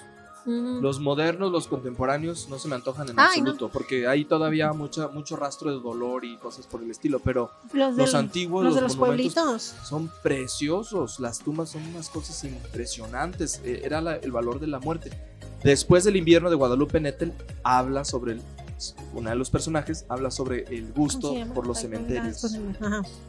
Entonces también, También ya lo tengo, ya lo tengo en El de digital, después pero del invierno. el después del invierno. ahí viene como una de las de las de las de las protagonistas le encantan los cementerios. Ah, qué chido. Y, y al final consigue un departamento con una vista a un cementerio y todo el mundo se le queda así como, qué rara, qué extraña. Y dice, no, a mí me gustan porque me gusta la piedra, la piedra con este, esta, ¿cómo se llama esto? La, lo que le crece verde, Ah, como musgo. el musgo. Y luego cuando hace el invierno no se puede bajar con un cafecito a echar un vistazo a ver quién anda por ahí. En el sentido de los personajes o los artistas, sí, está, está, está bonito. Y a nosotros nos gusta eso también. Sí, Curiosamente nos encantan los cementerios antiguos. Sí, sí, no, no es algo de, puedes parecer muy loco, pero se me hizo muy interesante esa parte y dije, necesito contarle a Ricardo este libro y lo traía hoy en nota y pues ya les tocó escucharlo a ustedes. Perfecto. Y pues el de Guadalupe Tío Caíno de Terror, habrá que investigar cuál Habrá es, que porque ver. no me acuerdo del nombre. No, yo ahorita lo busqué y no lo encontré. Lo voy a No. buscar con calma. Sí, te, voy a buscar el video y te lo mando, pero este sí dije, ¿qué onda con esta? O sea, que bueno, que lo clasifican como terror, que es una historia como muy siniestra. Sí. capaz que es una novela que nada que ver, pero así lo vi y dije, bueno. Y les pusimos esta comparativa porque ahorita como que estamos retomando muchas mujeres escritoras, creo que han salido en el podcast. Sí, ¿eh? Y les estamos platicando eso de su forma de escritura, que, que, bueno, Brenda estaría como en el medio. Brenda pues es su única novela, no, no tenemos punto más para, para platicar de ella, pero se me hizo muy interesante eso de que agarró esto de Agatha Christie, le preguntan y dice que sí, ah, qué interesante. Y eh, retomando para seguir platicando con Ricardo y que nos cuente, sí, perdón por el ruido, que nos cuenten si está de acuerdo con, o sea, más bien si sí es cierto como lo retrata así. En la entrevista, ella platica que cuando toma este tema de todas las desapariciones que empiezan a pasar en México, en otra parte de la entrevista ella cuenta que algo que es una realidad en México, que ya lo platicábamos con el de Fernanda, es que de pronto eh, son tantas las noticias que ves en, las, en la tele de, de todos los muertos y desaparecidos que ya te vuelves insensibles. Tú te vuelves insensible ante todo lo que está pasando hasta que te pasa algo a ti o a tu familia. Ya es cuando, pues entonces es como el caos, pero si no, como que dices, ay, pues sí, otro colgado, otro muerto, otro desaparecido. Y dice, esto es una cosa de la que hablamos mucho en México.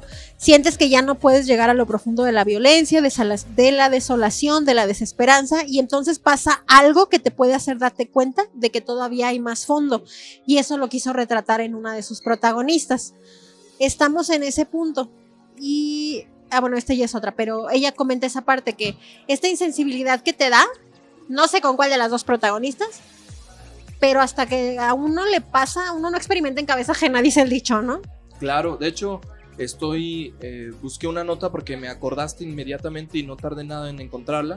Porque el 14 de mayo en San Luis Potosí se conmemoró por primera vez el emotivo pase de lista por las mujeres desaparecidas en el estado y la cantidad de mujeres en feminicidios en las últimas décadas. Y es que este 14 de mayo pues quedó marcado porque tras una larga lucha y trabajo de asociaciones civiles y organizaciones, finalmente el gobierno del estado a través de su constitución logró que se reconociera el 14 de mayo como el día de la visibilización por la justicia de las víctimas de feminicidio y en la Plaza de Armas, en el lugar más Mm, a importante de la ciudad, se colocó un altar al que por cierto le tomé una fotografía y lo subí a mis historias de Instagram. De hecho igual la publico para que la puedan ver en abo- arroba aboinamedric, que la verdad estuvo muy fuerte porque estaban las fotografías de niñas, como lo lo acabas de decir, Acabo de pasar adolescentes. ahorita. Ah, ¿lo viste? Es- acabo de pasar, pero pasé por una. Venía, venía corriendo porque quedamos a una hora, entonces ya no Ajá. vi. Entonces nada más volteé y dije, ok. Y porque están como cruces rosas. Sí, Y, y sí vi y dije, ah, es por tal, pero no sabía que era por eso, wow. Se reunieron todas las madres, los padres, los familiares, Ajá. los amigos con las fotografías de sus desaparecidas y se hizo un altar específico en una de las esquinas de la Plaza de. Armas con cruces de color rosa, velas blancas y muchísimas flores que adornaron prá- prácticamente toda la noche eh, este lugar como memoria precisamente a las mujeres desaparecidas. La verdad es una angustia y es un terror, no lo he vivido. Dios guarde la hora en que tenga que vivirlo, espero que no, nunca me pase. Mm. Pero sí me he puesto a pensar a veces en el hecho de que mi hermana se va a trabajar y me da miedo pensar en el momento en el que sean las 6, 7 de la tarde cuando ella vuelve de su trabajo y no llegue. Sí me causa mucha angustia interna y no me lo podría imaginar.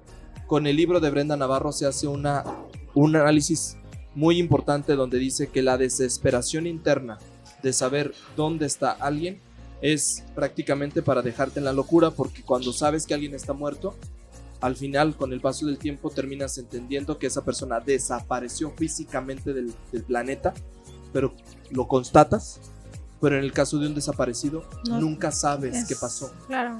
No tienes la certeza de la muerte o la vida o el sufrimiento en la vida o el sufrimiento en la muerte.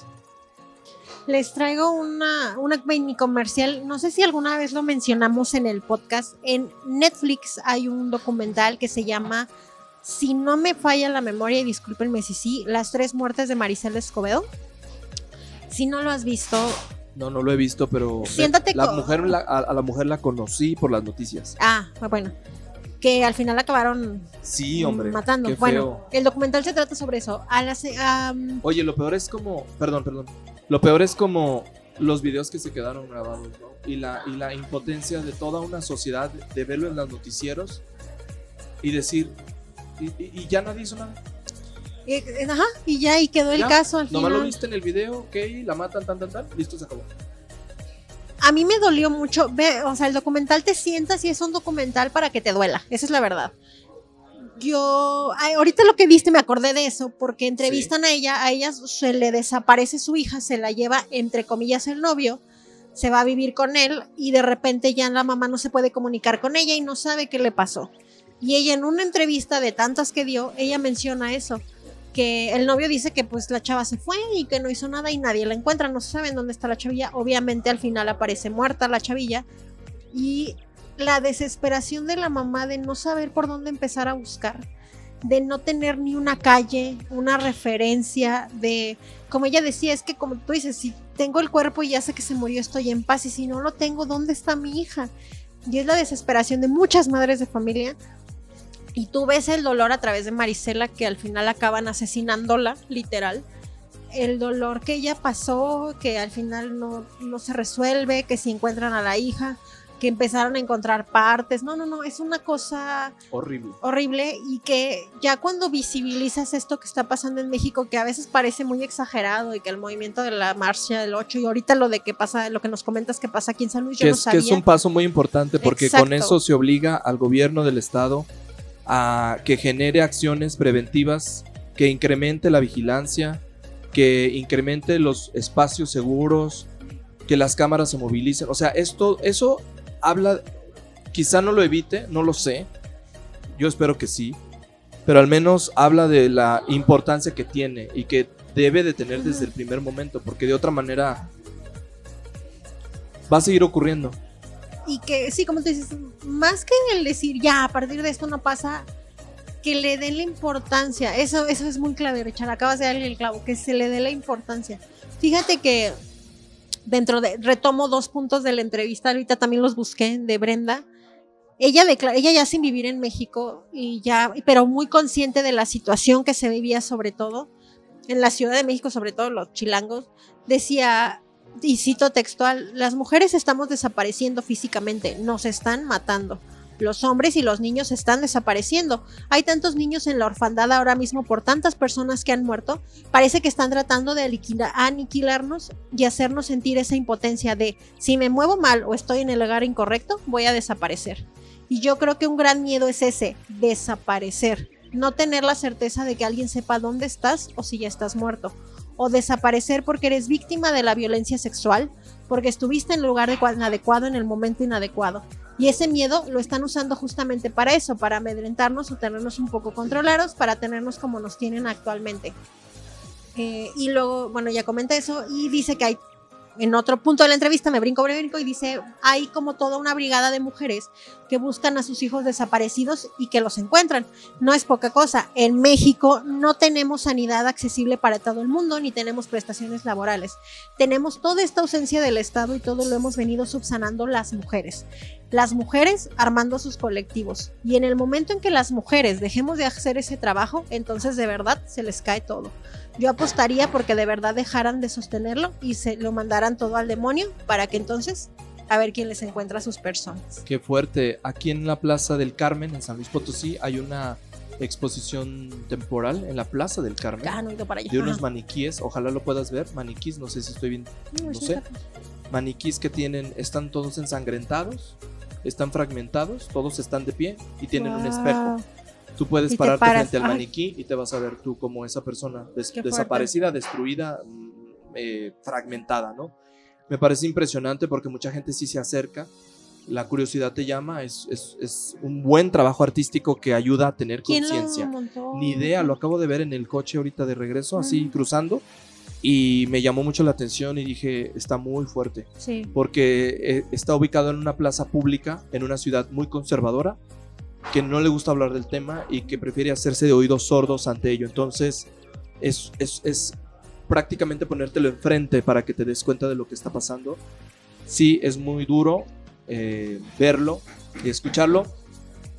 Y curiosamente, el viernes tuve la oportunidad de escuchar de alguien más la experiencia de otra persona que vivió ya un, femi- un feminicidio y no supe qué decir, la verdad, me quedé sin palabras, me quedé en silencio porque, porque no, no, no había ni cómo, ¿no? Eh, y lo peor es que las familia, la familia gastó mucho dinero para encontrar quién había sido el responsable y a pesar de ello se le había dado la información a las autoridades locales en el lugar donde ocurrió el evento y aún así ellos saben, la familia sabe que esa persona en particular sigue estando en libertad, a pesar de saber que está así. Entonces, de veras que es impresionante, ya no queda más que cuidarse uno mismo, cuidarnos entre todos, entre todas. Es la única manera en la que uno puede estar seguro de verdad. Y es triste lo que pasa porque no, no te lo quieres imaginar y como vuelvo a repetirlo, Dios guarda la hora que nos toque una cosa así. Pero quizá hasta que no le pase a algún funcionario público, a alguien de esta gente tan importante que está en esos puestos de poder, seguramente entenderá lo que, lo que viven miles. Ahora, lo que quiero decir antes de avanzar en el tema es, qué impresionante ver a las mujeres unidas, escarbando en quién sabe en dónde y encontrando osamentes. No tengo ni idea cómo le hacen, no tengo ni idea de qué, cómo es que seguían para, para, para llegar al sitio, meter estas varillas de estas varillas que te venden en cualquier ferretería, no sé si lo habías escuchado el procedimiento, que meten estas varillas que pueden meterse muy fácilmente en la tierra, llegan hasta una cierta profundidad, la sacan, huelen el alambre y saben que hay olor a putrefacción, ahí hay osamentos. ¿Cómo le hacen para rastrearlos?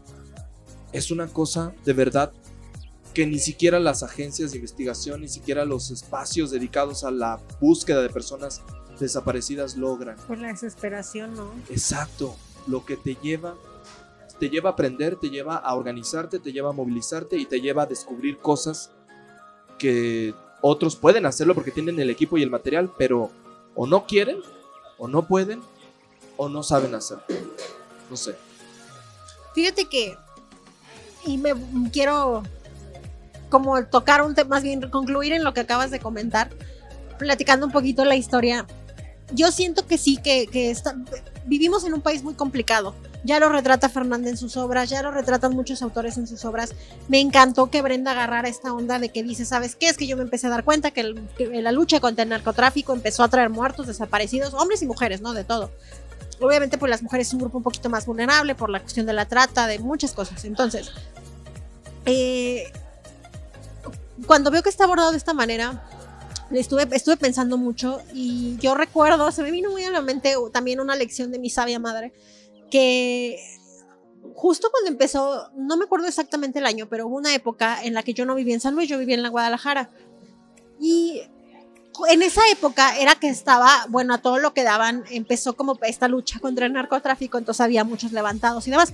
Yo me acuerdo vivir en Guadalajara y había muchas zonas donde había mucho retén y tú salías de ciertas zonas medias fresas y había retén o en las orillas o y pues yo me acostumbraba, yo me acostumbré en Guadalajara a ver movilizaciones de policía a todas horas porque aparecían colgados, muertos y la madre. Bueno, y me acuerdo que mi mamá, este, mi tía le decía a mi mamá, ¿cómo se te ocurre como dejarla? No, o sea, porque pues está sola. Justo yo pasé de vivir sola a vivirme a otro lado con roomies y luego regresé y demás. Pero como esta onda de sola, ¿no? De que no, pues si, si me pasaba algo nadie se iba a enterar porque yo a mi mamá le hablaba una vez a la semana o así. Y me acuerdo que mi mamá me dijo que, me dice, es que yo no puedo, no, ella no puede vivir en una burbuja en la casa. Ella tiene que salir, tiene que trabajar, tiene que conseguir dinero a mí que me toca enseñarle a que aprenda a cuidarse, a que, oye, ¿sabes qué? Pues si vas a salir a tal hora, los audífonos no, el celular no lo cargues así. Obviamente estaba en una ciudad nueva, me da mucho pinche miedo, entonces yo eh, sí tenía mis precauciones, ¿no? No salía con la cartera o hay lugares donde me decían, oye, aquí no traigas. Yo era mucho de usar muchos accesorios y se me quitó en Guadalajara porque me decían, mija, aquí sí te secuestran, aquí sí te levantan, don't do that. Y era una época muy fuerte, entonces. ¿Y la vestimenta? ¿Cómo te iba con la vestimenta? también, o sea, yo tengo como un estilo de vestir, ahorita me he visto muy diferente, pero eh, yo me acuerdo que mis amigos o gente que vivía allá me decía, ¿sabes qué? Si sales en la noche, falda no, porque esto, o ciertas llama cosas, la ¿no? atención, llama... Ajá, entonces, eh, como estas cosas que yo siempre he sido así de, pues, yo entiendo, uno debe de saber el dónde, el lugar y demás, pero qué triste que no te puedas poner una falda que te gusta porque te puede pasar algo, porque, o sea, me explico, y eso es porque despierta, fíjate que yo he pensado mucho en el tema de la, de la vestimenta, que no te puedes poner un escote bonito, una falda que te haga lucir las piernas, y, porque despiertas el deseo malsano de otra persona. Porque no puede aprender a respetar la belleza del otro porque la quiere poseer, porque es tan egoísta, es tan ególatra que desea satisfacerse a sí mismo sin importar quitarle la vida a otra persona. no, y es, es, es muy triste, pero bueno, uno aprende por ejemplo, Ricardo me está viendo, hoy traigo una blusa que es como transparente. De hecho, dejen decirles que trae hábito carmelitano. trae hábito. imagíname. No, eh, traigo una, traigo pantalón, pero traigo una blusa que es como totalmente transparente, que es negra pero y traigo, traigo como un corpiño que se ve por debajo de la ropa. Yo sé cómo me la pongo, pero aunque me estaba asando del calorón que hacía, yo traía la chamarra, me viste llegar con chamarra, porque yo sé que no puedo atravesar la ciudad así. Así. Y la blusa no es así que digas, ay, qué escandalosa, pero está súper tapada, nomás que es transparente. Yo sé cómo me pongo la ropa y sé en qué momentos. Y de hecho lo pensé y mucho, por ejemplo, dije, me pondré esa blusa y dije, no, pero pues voy a estar sentada, estoy en el, está acá. Pero no me quité la chamarra a pesar de que hice un recorrido antes de llegar aquí contigo.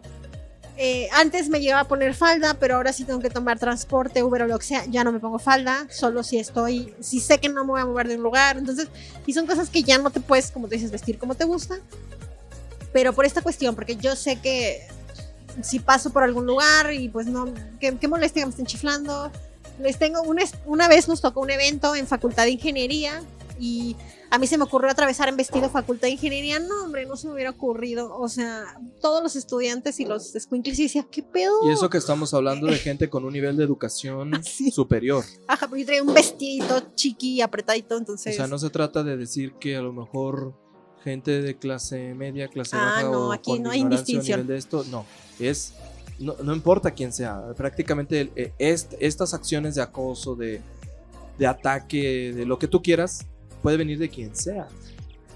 Y regresando, vamos regresando poco a poco al tema con Brenda.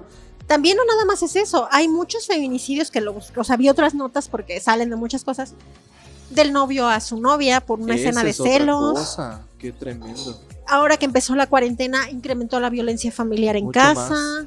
O sea, la maestra la que ahí se zarandearon en medio de una grabación de la clase. sí. Por una computadora. Y, es como esta cuestión de que entonces ya no las mujeres, a lo mejor, y no digo que nada más las mujeres, igual hay un hombre, uno que otro hombre, pero más las mujeres son este grupo vulnerado ya en todos los espacios, ¿no? En casa, a lo mejor acosadas en un ambiente laboral, a lo mejor desaparecidas por el novio. ¿Cuántos no hay casos de, me acordé ahorita del asesino de Cumbres, del batito este que... Ay, qué barbaridad. sí, claro. Que hay muchísimos digo, también hay mujeres que cometen, pero ahorita en específico estamos retomando este tema desde esta perspectiva y, y es muy fuerte, la verdad. Sí. Y yo creo a lo mejor no estamos en un Palestina ahorita que está bombardeado, pero estamos en un México que no es seguro. Entonces, híjole, es, es- ¿Qué tan cierto será el pensar que en el caso de estas parejas que son que van más allá de lo tóxico, que nosotros lo usamos en broma y que hasta lo usamos como un sinónimo del tóxico, como si fuera un habitual que está mal? ¿Qué tan cierto será el hecho de que todos hemos podido y, es- y hemos logrado diagnosticar focos rojos, pero nuestra falta de conciencia sobre nuestra propia salud mental y bienestar personal nos ciega, nos, nos, nos borran esta posibilidad de verlo. Ahí creo que hay una facultad en, en algún estado de, me parece que es en el estado de México, en Cuernavaca, no lo recuerdo muy bien, que abogaba por un proyecto de divulgación de, de psicología, desarrollo humano, sobre todo en atención a la autoestima y en relación de pareja con la intención de identificar los primeros enlaces y los primeros focos rojos con una persona que pueda llegar a cometer una tontería de ese tipo, porque todo eso es sutil, no es instantáneo, esto No. lleva tiempo. Yo sí creo que tiene un poco, en esa cuestión específicamente en la violencia de pareja, yo sí creo que... Y de hecho te iba a preguntar así de que si alguna vez te había sufrido violencia física o psicológica. Ahorita que empezaste a hablar de eso te iba a decir, oye, tengo una Yo también te pregunta. iba a preguntar. Y yo me acordé, y, y ya hace mucho que no, este, no lo en el podcast, pero yo me acordé porque esto hace poco lo retomé con, con mi psicólogo, que precisamente mm, mi relación con Chernobyl, o sea, esa relación que tuve de, Sí. que, que en realidad no era una relación como tal, pero bueno, todo ese tiempo, que es un chingo de tiempo, eh, hay muchas cosas que yo en su momento no vi, que ya después analizándolas, sí ¿Te eran como sí eran como violencia psicológica, jamás física, no, de ningún no. tipo física, afortunadamente, pero sí psicológica. Y psicológica que yo yo me llegué a creer. Sí, Entonces, y, y yo sé que si, por ejemplo, yo le dijera a esta persona, tú hiciste esto de Te va a decir que me va a no. decir que no, que estoy loca, que era Exacto. lo que soy yo. Pero ya al detectar ciertas cosas, yo decía, ¿cómo está? ¿Cómo no, cómo no lo vi? Y de mi lado, y hace poco lo platicaba con, una- con mi mejor amiga, este, porque ella siempre me decía, güey, ya, déjalo. Y yo encontré una vez un TikTok y se lo pasé, donde la, la chava del TikTok decía así como de que todo el mundo te dice que es bien fácil o que ya déjalo, pero no tienes una idea de lo complicado que es salir de una relación tóxica. Por supuesto. Es lo más difícil del mundo. Yo, Es una espiral en decadencia. Sí. Por eso es realmente peligroso. Ya cuando estás ahí, realmente necesitas que alguien te soporte. Exacto, porque de otra manera tú sola o tú solo no puedes. No, y en mi caso, digo, yo por mis pedos, yo tengo ayuda psicológica muy levemente, pero la tengo. Y, y me costó mucho. O sea, yo entendía que yo decía, es que yo sé que no estoy bien y que yo sé que esto no está bien, pero no me podía salir. Pero mira cómo inconsciente o conscientemente, Pau, incluso el, el- el apodo que le pusiste, ¿no? Chernobyl, Chernobyl. Hace relación a la explosión esta de estas eh, sitio nuclear. Sí. Entonces te habla de toxicidad, de tal, tan, tan, tan, tan. Ve, incluso hasta en esos detalles a veces uno también es inconsciente, ¿no? Cuando Sí, dices, eh, le voy a poner este título porque sí refleja todo esto. ¡Qué fuerte! Y, y si es. Para las personas que están, y lo vi hace poco una imagen, si tú estás en una relación tóxica, si alguien se encuentra en una relación, probablemente al principio no te des cuenta. Y esto fue es algo que a mí me costó mucho análisis, hasta que, porque las personas, un narcisista, una persona tóxica sabe Sí, cómo sí, envolverte. Es muy complicado y es bien difícil salir. Y, si, y ya cuando logras salir es como, pues para sentirse orgulloso y si no, sí se puede. Pero una pareja, yo nunca fui violentada, pero una pareja que sí es violentada y demás, yo siento que ha de ser más difícil el poder dejarlo. No lo sé, pero yo me imagino que no, o sea, vives con el miedo de que te golpeen, vives con el miedo de que te pase algo, es una persona a lo mejor más fuerte, no lo sé. Y yo no te... me- son tonterías, pero aquí confesándoles, a mí me llegaba a pasar que ya cuando teníamos pedos, no les miento, me llegaba un audio de esa persona y me daba estrés y yo decía, no, no lo quiero oír, porque seguro me va a gritar en el audio, así, a estrés, o sea, de verdad me dolía el Te estómago. angustiaba. Es, ándale, eso. Y yo me hacía pendeja y decía, no lo abro, no lo abro. Y yo prefería dejar el WhatsApp aunque me estuvieran hablando del Híjole. trabajo. Yo decía, no, porque va a ser pedo ahorita. Y yo decía, no estoy ahorita en una, o sea, estoy estresada por el trabajo, no quiero pedo ahorita. O sea, yo decía, ¿a qué nivel te metes con mis emociones o minimizas que esto y tal? Y yo estaba con una persona muy narcisista que no entendía que no fuera el centro de mi universo. Entonces, como todo, ya cuando empecé a detectar 500 alarmas, pero ojo, a la 500, no a la 1, no a la 25, ya dije, güey, no, esto no está bien, o sea, y empecé a hacer cambios. Yo no estoy al 100% alejada de esta persona, pero me costó un trabajo. Digamos que ahora tienes una sana distancia. Sí, exacto. Ahora se usó este propaganda. ¿no? Ándale, ándale, estoy con mi sana distancia, con, como con la paz. Porque yo sé que en el momento en que yo me alejé completamente, también vuelve a explotar Chernobyl. Me, o sea, a mí me daba más miedo ese pedo. Porque decía, Nel. Y yo decía, mejor aquí o mejor. Pero fíjate cómo eso no debería pasarnos. O sea, cómo eso. En lugar de que te liberes del todo, no te puedes liberar del todo. Ese es lo complejo del tema.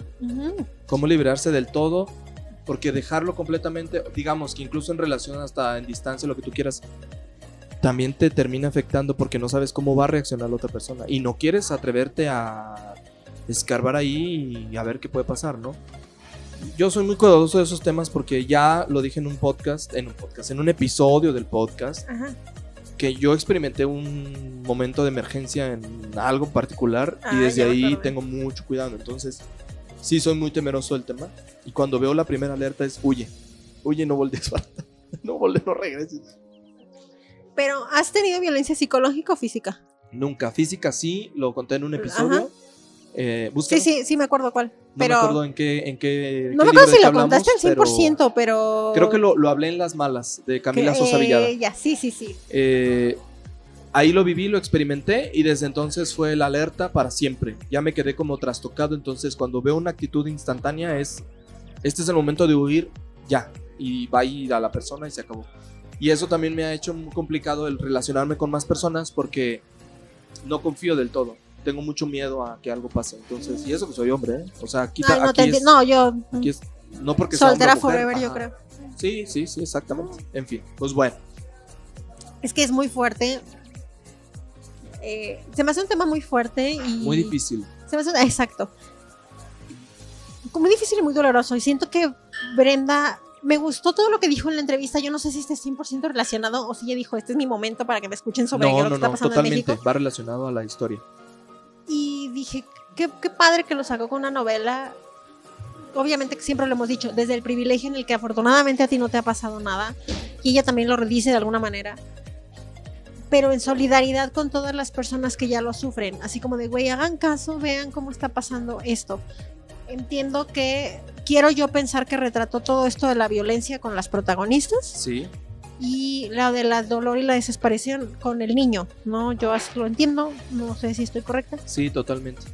Y hay algo que me gustó también en otra entrevista, que me gustó esa parte porque yo no soy mamá, entonces yo decía, bueno, no puedo identificarme, pero ella dice que no escribe como precisamente por las mamás, sino por el dolor en general.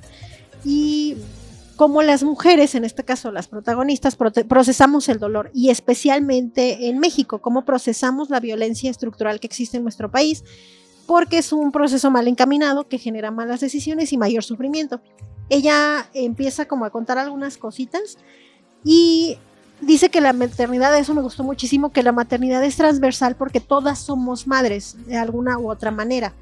Incluso si no eres madre, eres una, entre comillas, no madre. O sea, todas ustedes son mamás, todas ustedes son mujeres que nos han convertido en mamás. Al final tienes un calificativo, mamá o no mamá.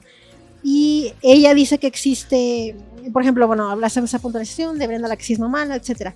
Entonces, ella también hace esta cuestión porque a veces parece que en la familia el referente siempre es papá, mamá, hijos.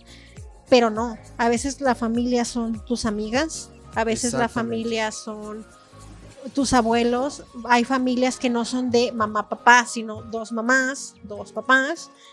Entonces, que hay muchos conceptos que todavía no entendemos, no sé eso cómo lo haya reflejado en la novela, y que algo que para lo que deberíamos estar como más atentos o más, no sé, más visibles es pues la empatía en general con todos los seres humanos, porque eh, a veces creemos que la familia tradicional es la única familia y no. Y México también le falta en ese sentido. Sí, en ese tema estamos muy atrasados, necesitamos una apertura mental mayúscula, mayúsculo y sin duda tienen que ver muchos temas, ¿no? Incluyendo la religión, incluyendo la moral y sobre todo la influencia política que a veces nos venden como lo que es bueno y lo que es malo. Entonces, Ah, aquí hay como de mucho de dónde cortar, pero bueno, eso sería en otro episodio porque sí hay mucho. Lo que sí es que lo último que dijiste no, no, no lo incluye en el libro. Mm. Más bien ahí como que hizo referencia. El comercial. Sí, como que agregó un extra, pero no lo agrega en el libro de ningún tipo, simplemente cu- cuida generalmente como lo, el concepto de familia sí, pero no como lo que creemos, sino como tú dices, en, una, en un ambiente diverso. De hecho, te, te hace preguntarte qué es una familia, ¿no? Al final te, te deja esa reflexión que será una verdadera familia porque, pues, hay de todo tipo, entonces... Y no nomás para bien, también hay para mal, Ujú. ¿no?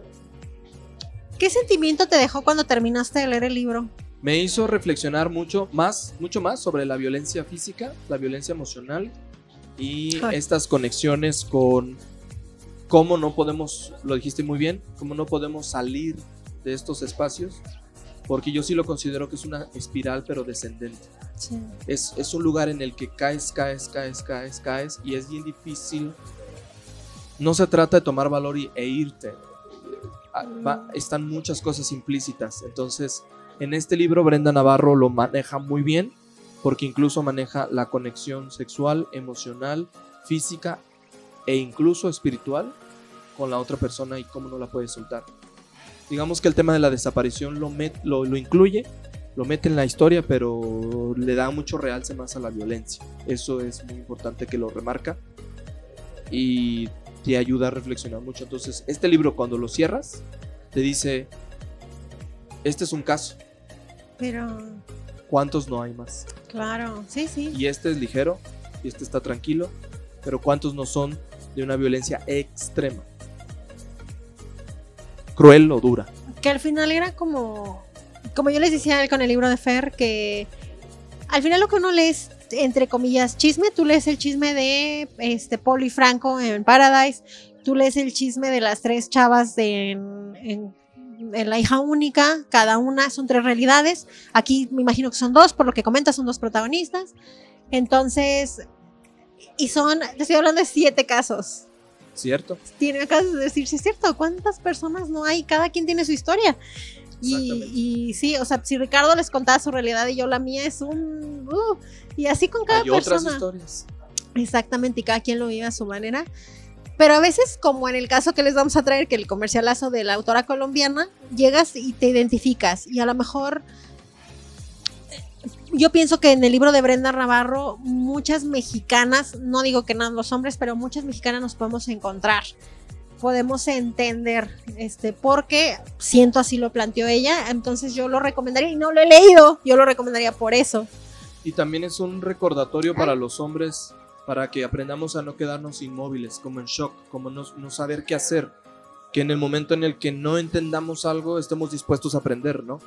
Porque a mí, yo sí lo tengo que decir claramente, a mí el tema del feminismo me ha costado mucho trabajo, pero no porque no esté de acuerdo, sino porque a veces hasta me da miedo cómo referirme a mis compañeras, compañeros, no sé si empezar con todos, todas, utilizar estos, estos cambios en el lenguaje que se están haciendo ahora, si considerar que cederle el paso a una mujer es eh, decirle que es débil o, eh, ya, o sea, empiezas a- a- a- a Sí, sí, te preguntarte entiendo. cosas, pero yo estoy dispuesto, estoy abierto a aprender.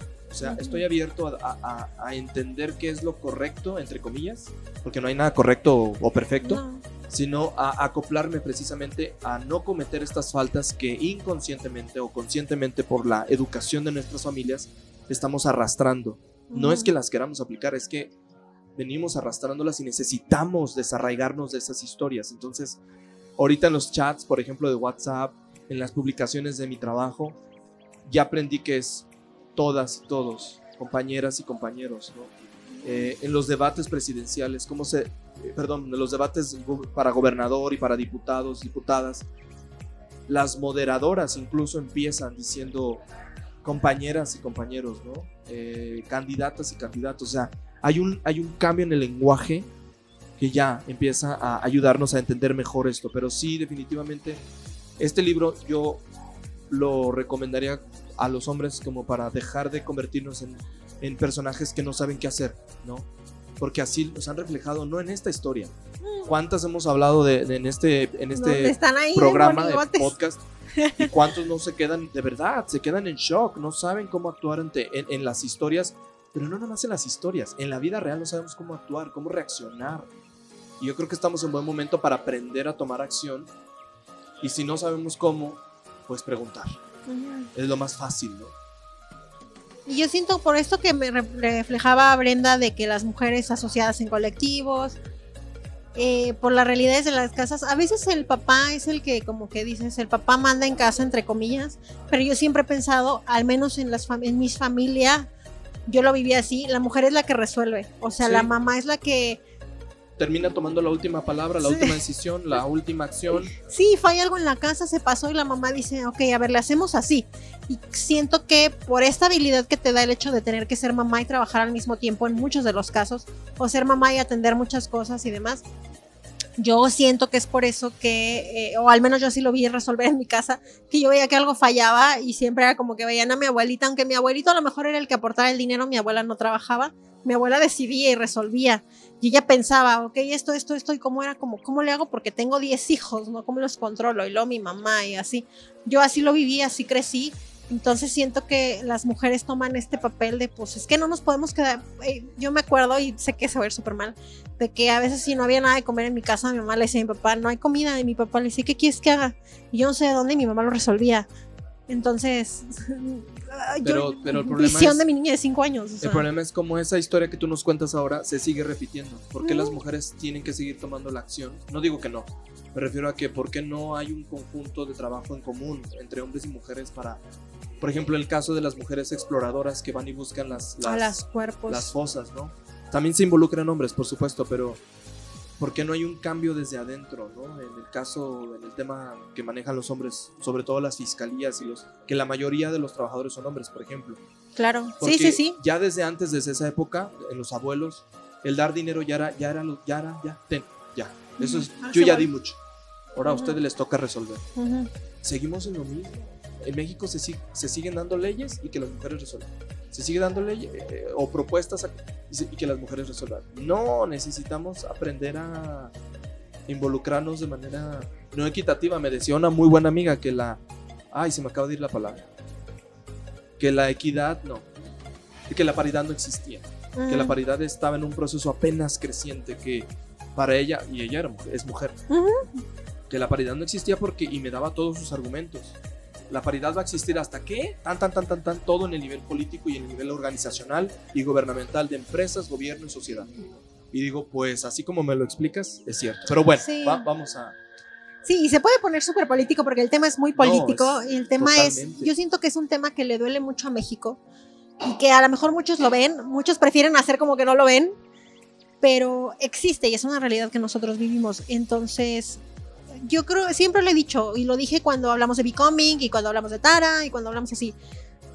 Creo yo que no, igual y no puedes salir y cambiar el mundo. Yo siempre lo he creído así, o sea, no puedes salir y cambiar el mundo, pero tú, desde lo que te toca, con tu trinchera, con la gente con la que convives, puedes hacer una pequeña diferencia. Exactamente. A lo mejor nosotros en el podcast ya motivamos a que lean a lo mejor este dos más personas y esas personas harán algo en su entorno, reflexionarán, pensarán, recomendarán, pero siempre es la idea yo siempre he creído eso, o sea, las personas que toco yo directamente puedo tener un beneficio, ¿no? no me quiero convertir en esa persona tóxica, mala, mejor tratar de dejarles lo mejor. Y es un tema muy doloroso, es un tema muy complicado. Me, me, sin leerlo, de verdad estoy, como les dice rato, lo quiero leer, pero estoy muy estresada por otros temas del otro libro que acabo de leer. Sí, Entonces como que... Es como complicado el tema. Como que espérense, porque si no, uno vive estresado por, por todo, sí, vamos por partes. Entonces. Y también que los hombres no tengamos miedo a decir, no sé qué hacer, no sé cómo reaccionar ante este tema que, que corresponde a mujeres, díganme qué hacer, ¿no? Eh, y nosotros también informarnos, a, empezar a leer más, aprender sobre el tema, involucrarnos, formar parte de esto, porque de otra manera volvemos a dejarle otra vez. Pues yo ya hice esto, ya ustedes sabrán. No, es, tiene que ser, pienso yo que bueno, al menos en la filosofía budista todo tiene que ser equilibrado, no, puede ser ustedes adelante y luego ya nosotros vemos qué hacemos. Tenemos que actuar a la par, ¿no? Que luego ya hablaremos también del tema de la diversidad, porque ahí hay otro tema también muy complicado que se está dejando de lado, muy gacho este tema. Pero bueno, hay mucho que hablar. La que bueno, igual y no sirve mucho, ¿verdad? Pero la reflexión que les me gustaría dejarles, sobre todo a las personas que somos de San Luis Potosí, si están leyendo esto en este momento, se los dije en el episodio pasado, vienen elecciones. Y a lo mejor mi voto no va a representar un cambio significativo de algo que ya puede estar decidido, no lo sé, pero los debates estuvieron del nabo, pero aburridísimos. Pero es importante ver qué aporta cada uno, ver cuál es el perfil de cada persona que va a un puesto de gobierno y cada quien desde su trinchera a ver si le conviene o no emitir X voto, pero hacerlo informado. Yo veo las campañas de publicidad, se me hacen tan payasas, me hace una ridiculez que desperdicien dinero en eso, pero bueno. Ya desde ahí te va, mira, ya desde ahí te vas dando cuenta de ah. cómo van a tratar precisamente el tema los políticos, las, las políticas eh, o las candidatas y los candidatos, cómo van a tratar el tema respecto a las mujeres. En los anuncios, en los discursos, ahora que estoy estudiando la, la, la narrativa de las políticas, porque lo estoy viendo en una de mis materias, eh, nos decía la maestra con mucha claridad, no se dejen engañar. En la narrativa de los spots políticos está cómo van a actuar las candidatas y los candidatos respecto al tema de mujeres, incluyendo a las propias mujeres. ¿eh? Cómo siguen, siguen llamando la atención del voto de los hombres primero y después de las mujeres. Eso está bien rudo. Ay, nos vamos a extender más. y al final, no, y al final, digo, yo en mi caso vi un resumen del debate porque la vi porque todo el mundo me estuvo malísimo y vi como dos, tres cositas. Y veo, he visto los spots cuando estoy en casa de. O sea, me salen hasta en el Spotify, me choca, o en el YouTube. Y, y, yo realmente es que digo, o sea, es un circo, ¿no? O sea, es un circo para el final. Y cuando ves como que, como tú dices, como que cada uno, ¿qué, qué onda? Ay, yo siempre digo, ay, no hay para dónde, pero. Te digo que veo yo. Yo veo que cuando en los dos debates que hemos tenido, para quienes no son de México, estamos en elecciones, en la peor etapa del país, porque hay un caos y un revuelo y una enemistad y una guerra de palabras y de, de, partidos, y de luchas de, apuestas. Pero lo que yo he visto en San Luis Potosí en el tema del debate es que los hombres que son los candidatos se pelean entre ellos e ignoran a las mujeres. A las sí, sí, sí, sí. Total. O sea, las candidatas proponen, una de ellas habló directamente y se los lanzó a la cara. Digan quiénes de ustedes, quiénes de ustedes están y van a, van a legislar a favor del aborto. Nadie le respondió. Independientemente de que no se querían meter en el tema o lo que ustedes quieran, lo que se dio a simple vista o lo que se vio a simple vista es, sí, sí, sí, sí, ignórenlo sigamos peleándonos entre nosotros porque, tú te robaste, porque tú No, ¿y sabes qué? Porque piensan que ella no va a ganar. Exacto. Siempre pasa eso en. Sí, es como la de mi hija, por Dios. A mí, ¿sabes qué me, qué me gustaría? Que de adrede... Ganara. No, no, y no, y no de adrede, sino porque realmente valdría la pena una mujer gobernadora yo también lo prequienso, no estoy segura si quienes están contendiendo sean. Bueno, no sabemos si sean las adecuadas, pero, yo también, sí, yo también lo con la capacidad necesaria para decir, va, le vamos a entrar al toro por los cuernos y vamos a demostrarles a estos políticos que nos ignoran, incluso hasta en los debates, que no nos toman ni en cuenta. Sí. Que neta podemos hacer muchos cambios. Eso yo lo he pensado en cuando es la grande la presidencial, las candidatas que ha habido dices, ay, les falta mucho punch, pero yo tengo muchas ganas de que llegue una presidenta a México. Siento que hace falta, o sea, siento que podría ser un cambio muy grande. Siempre ha sido mi pensar desde que salió Patricia Vélez, creo me Vélez, Vélez, en la elección de antes, la de Peña, me parece, desde entonces. Y luego esta que dije, ay Dios, pues esta mujer no me late, pero bueno. Bueno. Este, pero sí, desde que salió ya dije, es que sí, en mi opinión, pero yo también siento eso que pues y es otra vez esta onda que vuelve a, a, también sacar como Brenda un poco siempre las mujeres es como, hazte para allá, hazte un lado, ¿no? Como que visibilizan a veces problemas o como que dices, haya X. Y hay muchas cosas de qué hablar, hay muchas cosas de, del aborto, de la legalización de la droga, de la legalización de los matrimonios igualitarios, hay muchas cosas que no se tocan porque se están peleando en otros pedos del recurso, de... Y que lo importante lo dejan totalmente de lado. De las cosas que sí, pero... Ahí está me frustra mucho hablar de estos temas, pero son importantes. Se volvió muy político el podcast, pero eso siempre da un libro que es así, ¿no? Que levanta un tema polémico, creo yo. Porque tú y yo ahorita vimos esto, pero el lector, la lectora, van a encontrar otras cosas y a lo mejor van a decir, también podemos hablar de esto con este libro. Entonces, pues ahí está la recomendación del día de hoy. No sabemos si se escucha ruido, si se escucha ruido, I'm sorry. Sí, usted ignora. Usted ignora el ruido. el ruido. No, no se ve ruido. Ok. Yo trataré de limpiar todo en orden. que Y quede limpiecito. pues ya para no extendernos más con el podcast, este, ¿alguna última recomendación del libro? Que lo compren, que lo lean. No, sí, léanlo. Léanlo y ustedes hagan su, for- su propia. eh, há- háganse su propia identidad con el libro, identifíquense con él o identifiquen a alguien más y disfrútenlo porque al final estas historias nos vienen a, a poner a pensar y creo que es lo mejor que podemos hacer porque lo dijiste muy bien hace rato. A partir de estos libros podemos generar acciones chiquitas que de hecho son las más valiosas en nuestros Claro, propios círculos, en nuestros propios contextos. Aprovechen que el libro se liberó gratuitamente hace tiempo y lo pueden encontrar gratis en internet. Net- o sea, digo, bueno, si pueden apoyar a la autora, cómprenlo, ¿no? Pero si no y no tienen la posibilidad, el, como el libro se liberó, lo encuentran bien fácil. Neta, búsquenlo, vale la pena. Así es. Y pues nos vamos con las redes sociales y las recomendaciones. Este, fíjate que lo iba a cambiar, luego a decir, vamos a ponerlo al inicio, pero pues se me fue olvidado, se me olvidó por el comercial. Este, los invitamos a que nos sigan en el podcast, en un libro, una historia o arroba podcast de libros en todas las redes sociales, en YouTube, Facebook, Instagram y Twitter. Y a mí me encuentran como Pau Galindo en Goodreads y en mis redes sociales como Pau Galindo o arroba soy guion bajo Pau Galindo y en mi Instagram de libros como arroba los libros de Pau. ¿A ti? Y en mi caso en Goodreads pueden encontrarme como Ricardo Aguilar Martínez y en Instagram como arroba boinametric y con la publicación de libros como arroba los libros de Rick. Ahí también van a poder encontrar algunos otros detalles y creo que ya. Entonces, pues ya después de mucho tema, los dejamos pensando, consigan el libro Sí, y nos vemos la próxima semana con una saga, así es. Así que pues nos escuchamos el próximo lunes en un libro. una historia. Bye.